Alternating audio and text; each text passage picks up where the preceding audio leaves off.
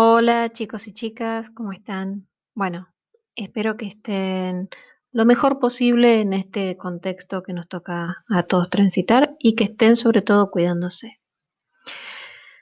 Bueno, eh, en este podcast les voy a hacer una súper, súper pequeña síntesis de Aristóteles. Piensen que está podado prácticamente, es muy poquitito, pero es lo mínimo que quiero que sepan antes de continuar con otros temas. Aristóteles nació en el año 384 a.C. y algo que es muy importante es que fue alumno de Platón.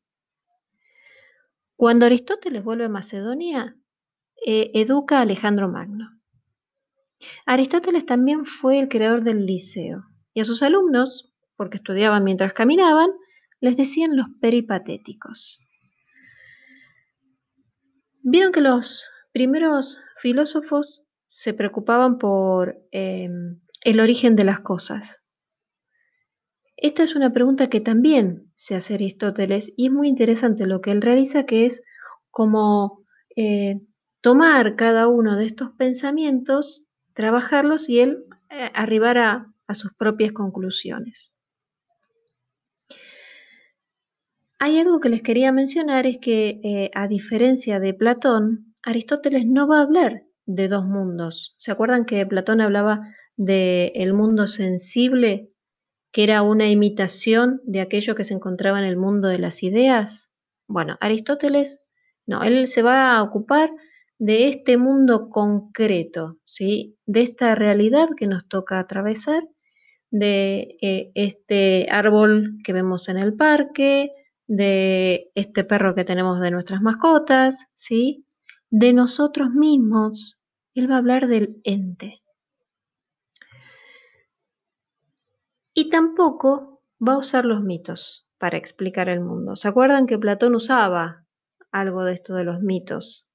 Cuando hablaba de la alegoría de la caverna, ¿sí? Bueno, Los primeros filósofos nos planteaban como el origen del mundo, a ese origen del mundo lo llamaban arge, ese elemento que lo originaba. Y según Tales de Mileto, ese, ese arge, ese elemento, era el agua. Para Anaximandro, ¿se acuerdan qué era? Para él era el apeiron, y para Anaxímenes, para Anaxímenes era el aire. Aristóteles va a estudiar las causas y los orígenes de las cosas. Y él va a decir que no alcanza con una sola causa. Él va a hablar de cuatro, que las va a mencionar de la siguiente manera. La primera causa es la causa material. Para llegar a la causa material del ente, ¿qué pregunta tenemos que hacer? Es ¿de qué está hecho esto? Supongamos que tenemos una regla, la pregunta que hacemos es ¿de qué está hecha esta regla? Y la podríamos responder diciendo que está hecha de plástico o de madera, ¿sí? La segunda causa que menciona Aristóteles es la causa formal. La causa formal es, tiene que ver con la forma del ente. Lo que podemos eh, descubrir preguntándonos qué es. En este caso, en el caso de la regla, es una barra rectangular graduada. Retengan esto porque es muy importante. La tercera causa es la causa eficiente. Sería qué le da forma. ¿Qué, le da forma a esta materia? La pregunta sería, en este caso, ¿quién lo hizo? Que podríamos decir, en el caso de la regla, eh, los obreros adentro de una fábrica. La cuarta causa es la, la causa final, la finalidad con que una cosa existe. O sea, ¿con qué finalidad se creó? La pregunta que nos hacemos ahí es ¿para qué? En el caso de la regla, para medir y trazar rectas. Podemos preguntar por el ente con cualquiera de estas causas. Y así como no hay una sola manera de hablar de la causa, también hay distintas maneras de hablar del ser y del ente.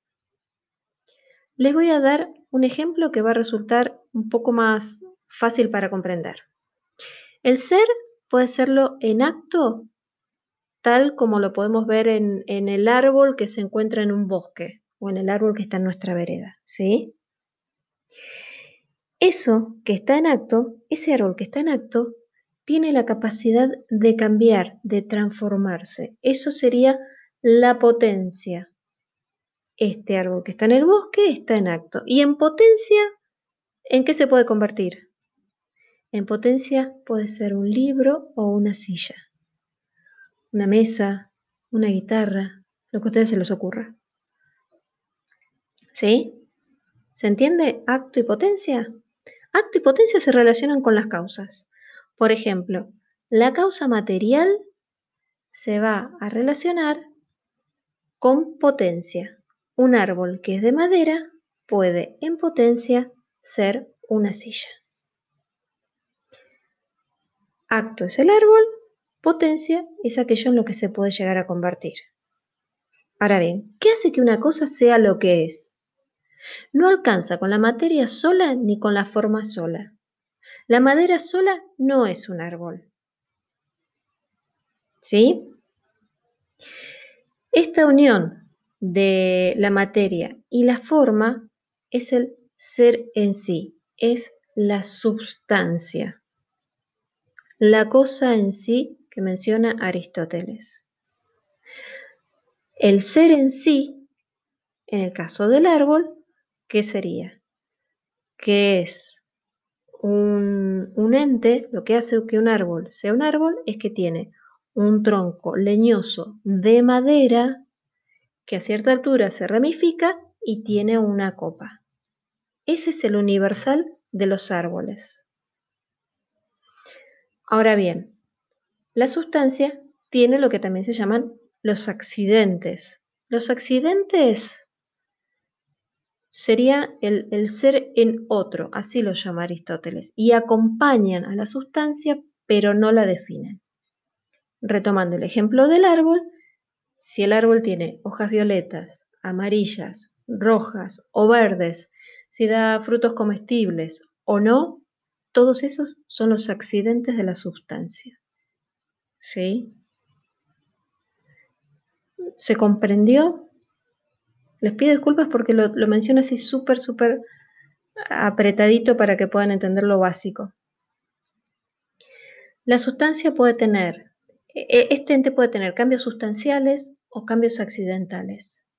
Cambios sustanciales es si yo, por ejemplo, quemo el árbol, ya no tengo más un árbol, tengo cenizas.